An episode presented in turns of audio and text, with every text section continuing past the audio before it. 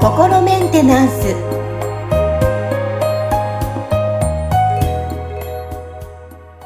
はい皆さんこんにちは心メンテナンス本日もアシスタント三上恵と気候ヒーラーの吉村隆二です。はい吉村さん本日もよろしくお願いしますよろしくお願いします。はい。さあ、今日もね、メッセージ取り上げてお話進めていきます。えー、ハンドネームひろさん。メッセージ来てます。ありがとうございます。えー吉村先生、三上さん、こんにちは。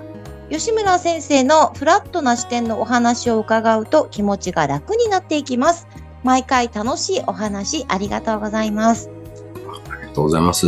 はい。私は ACT を使い始めてもうすぐ半年になります。え家族から最近とても変わったねと言われるようになりました。ただ、トラウマはたくさんありますが、一日を支配していた恐怖はどこか遠くのお話のように感じることが日々増えていき、義務感からの行動ではなく、自分で選んでの行動が増え、何でもないことが20年ぶりぐらいに楽しいと感じられるようになりました。ようやく晴れ渡る空を見上げたような気持ちになっています。ACT を開発してくださりありがとうございます。はい。まずは、素晴らしいですね。はか嬉しいお声でこちらまで嬉しくなります。ありがとうございます。さあ、続いて質問がありますということで来ております。い。はい。えー音楽は国、人種、えー宗教、語源、あ、言語、失礼します。言語、うんうん時間を超えて人の心に響くものがあるかと思います。うんうん心をう動かされる音楽、心地よい音楽音楽は愛のエネルギーでブロックを溶かしていくようなものでしょうか？音楽とは何でしょうか？集合意識の中で音楽はどのように関わっているのでしょうか？音楽が集合意識のクリアリングにもいい影響があれば素敵かなと思ったのですが、言いたいことがうまく言えなくてすいません。えー音楽について吉村先生の見解を教えてください。えーそして質問2です。もうもう一つ来ております。うんうん恋愛感情とは何でしょうか？家族や地球や動物などに対する愛とは異なり、相手にドキドキするのは本能として DNA が反応するのかもしれませんが、潜在意識では AI のような働きに動かされているのかなとも思ってしまいます。うんうんうん抽象的な質問ですみません。恋愛感情についても吉村先生の見解を教えてくださいと来ております。なるほどですね。はいはいはい。あ、非常になんか興味深い内容ですよね。うん、そうですね。。私も気になりますね。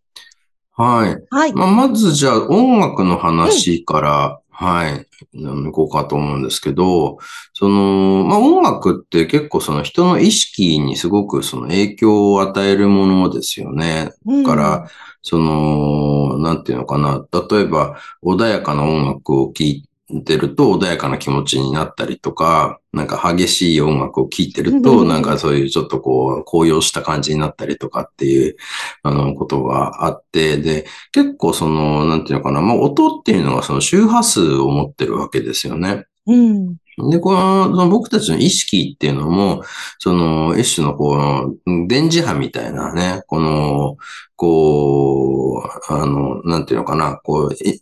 電磁的な振動みたいなのがあるんですよ。だから音っていうのはその空気が振動することで、その振動のこう速さが、あの振動が速くなると、その音として高い音になってって、で、そのゆっくりな振動は低い音として、その僕たちの耳が捉えて脳が処理をするわけですよ。だから、その空気の振動の、その、こう、周波数、あの、こう、波の、その、速い、遅いとか、なんかそういうのを僕たちの耳が捉えることで音として、こう、捉えてて、そこに、それが、その、なんていうのかな、例えばそういう特定の、こう、構造を持っていると、音楽に聞こえるわけですよね。例えば、その一定の、こう、リズムが存在するとか、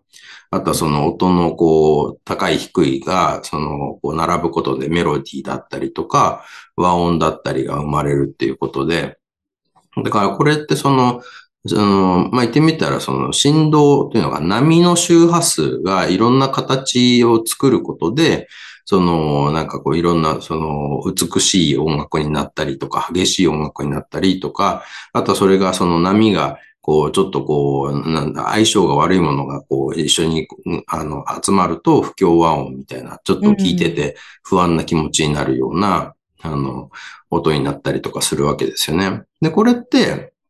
まあ、僕たちの目が、例えばその、こう、綺麗な景色を見ましたとか、綺麗な、あの、写真とか絵画を見ましたとかって何かそのものを見るっていう時も、実はこう光もやっぱり同じようにその周波数を持ってるその波なんですよね。だから、あの、音は空気の振動の波なんですけど、光っていうのはその、こうで、一種の電磁波、あの、電、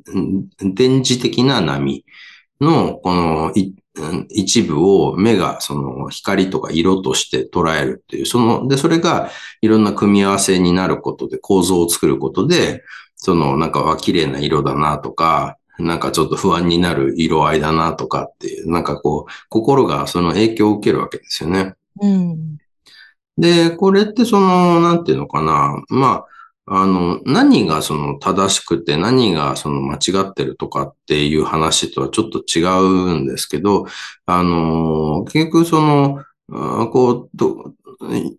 なんだろうね、響き合う音がこう、ま、混ざれば、そのなんか綺麗な和音に聞こえるけど、じゃあちょっとその不協和音っていうのは悪なのかって言ったらそんなこともないわけですよね。うん、その、で、で、それはその、こう、綺麗な色っていうのがあるけど、でもそのなんかこう、あの、ちょっと不安になるような、こう、あの、色合いとかも存在するわけですよね。でも別にそれが悪なのかって言ったらそうでもないっていうか、その結局、その、こう、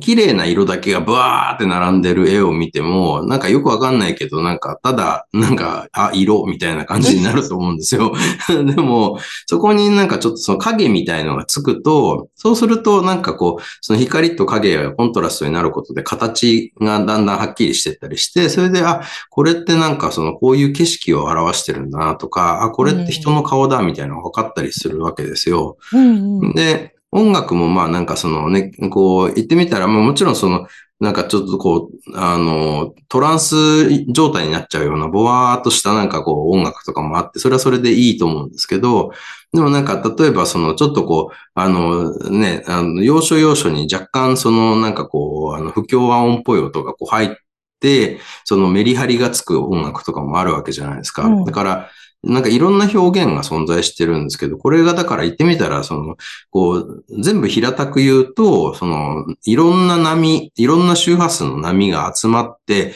何らかの構造を作ってるっていう話になってくるんですよ。それは、音楽もそうだし、その目で見る、その写真とか絵とか景色とかもそうだし、で、そこにはその、なんていうのかな、こう人がその、こう綺麗だって感じやすい、ものと、なんかちょっとこう崩れてるとかって感じやすいものっていうのが、は一応存在してるんですよ。それはその、なんていうのかな。あの、新世紀科学っていう、その、幾何学模様で、うん、あの、なんかこう、ある程度説明が、こう、つくようになってるんですけど、うん、その、その、新世紀科学にこう、ピタッと当てはまるような、その構造になってると、人は、なんかこう、整ってるとか、綺麗って感じるんですね。これはあの、写真とか絵絵を勉強したことがある人は、なんかその、黄金比っていう言葉を聞いたことがあるんですけど、うん、と思うんですけど、その、なんていうかな、こう、あの、何対何の比率で、その、こう、ものを配置すると、なんかその、整って感じるとか、うん、なんかそういう綺麗な写真っていうのは、大体この黄金比の中に収まるようになってるよね、みたいなのがこうあるんですよ。で、音楽も大体そのなんかこう、こう、この音とこの音を合わせると綺麗に聞こえるよねっていうのも、もう大体もう分かってるんですよ。だからこれ、それって、なんか数学的にそのなんかこう、割り出すことができるものになってるんですね。だそれはその波の周波数が集まって構造を作ってるっていうところの、この構造がこのルールにこう当てはまるようになると、なんか綺麗になるよねっていう話なんですよね。だから、そこってその、なんかこう、この、なんていうのかな、僕たちが暮らしてる自然界のなんか法則性とも、すごい合ってて、その、なんか、例えばそのね、えー木のあの枝がどう伸びていくかとか、どういう風に葉っぱがついていくかとか、その葉っぱを拡大した時のこの葉脈がどういうこう形状になってるかとかっていうのが、全部その、なんその新世紀科学で、あの、説明がつくようなものになってるんですよ。うんうん。ね、あのね、だからその、えっと、フィボ、フィボナッチ数列っていう、こう、数列があって、自然界のなんかこう、あのー構造って大体その数列に当てはまるようになってるよねって言われてるんですけど、うん。でもこれって、これがさその、その新世紀科学っていうこの幾何学、幾何学模様を、その数字の列に置き換えたあようなものなんですよ。だから、そのすべてのものは全部その新世紀科学ででき、できてて、うん、で、その、なんかその幾何学模様にピタッと当てはまると、あ、綺麗、整ってるって感じになるんですけど、でもまた、ね、例えば日本の、その、なんかこう昔からの、その、こう、文化、ね、美、美をどう捉えるかみたいなところでは、例えば陶芸の世界とかって、なんかわざとちょっと歪んでませてる、この、なんかちょっと歪んでるとこがいいよね、みたいな。うんうん、ありますね。ありますね。そう。だから、その、確かに新世紀科学にピタッとはまってると美しいんだけど、うんなんかそれだけじゃない、なんかちょっとこのね、なんかこの歪んだり偏ったりしてるところもまたいいよね、みたいなうんのがあるんで、そのなんか何が正解ってちょっと何とも言えないんだけど、心にその影響を及ぼすものであるってことは間違いないと思うんですよ。うん。うんどうですかクリアリングにはどう、どうなんですかね？そうですね。だからそのトランス状態になるっていうところは、そのクリアリングには結構関係のある分野ではあるんですよ。そのトランス状態になるってどういうことかっていうと、潜在意識と潜在意識の間の壁が薄くなる状態なんですね。うん。だからあの催眠誘導とかでトランス状態に誘導して、それでその暗示の言葉を入れると、そのね、なんかこう、普通だったら、その、何、こうこう、シャッターが降りて、そのなんか素直に受け入れられないような、こう言葉がスッと潜在意識の奥まで入っちゃうんで、それでなんかよくわかんないけど、なんかこうね、あの、急に、あの、なんか暑くなったり寒くなったりっていうような、その感覚が変わっちゃったりとかね、なんか嫌いだった食べ物が食べれるようになっちゃったりみたいなことが起きたりするっていうのは、そのトランス誘導をすすることで潜在意識の中の状態を、まあ、その操作することができるわけですよ。なるほど。はい。で、その音楽で人をトランスに導くってことも可能なんですよね。だから、まあそうういう意味では、そのうまく使えばクリアリングにプラスになる使い方もできると思うんですけど、ん。うん。でも同時にそのトランス状態の時って、その言ってみたら自分、これが自分にとって有益なのか有害なのかっていう判断をする力も弱まっちゃうから、だから言ってみたらその自分をそのな制限するような暗示の言葉を、まあ言葉っていうのかな、暗示を受け入れちゃうっていうこと、あの、精神状態にもなっちゃうから、だからその、使い方によっては、そのブロックを増やすことにも使えちゃうわけですよね、その音楽って。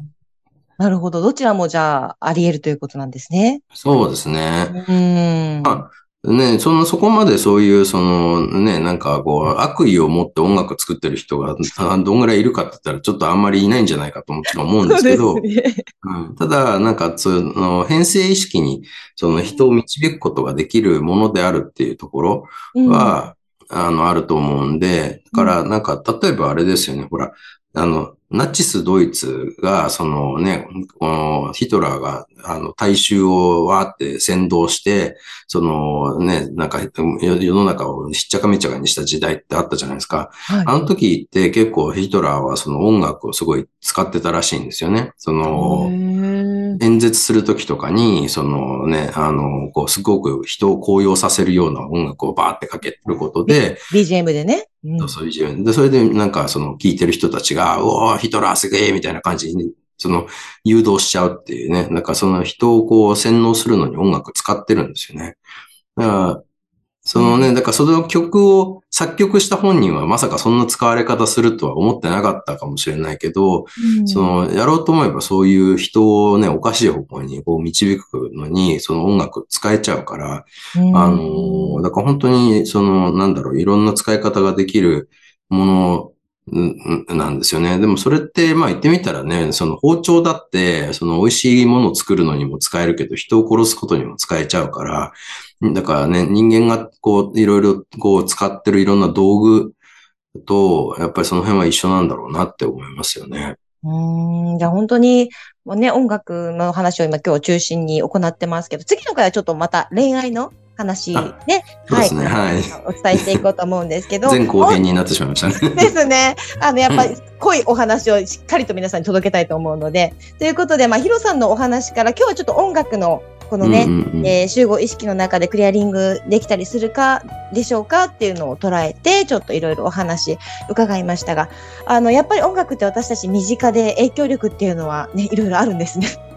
そうですね。だからね、いい使い方をしたいですよね。そういう意味ではね、包丁と同じように。ね、ね本当です。いい使い方で皆さんが楽しい時間を過ごしていけただけたらなと思います。そうですね。はい。はい。じゃあ、後半は、えー、恋愛のお話をまた、えー、皆さんに聞いていただきたいと思います。本日はありがとうございました。ありがとうございました。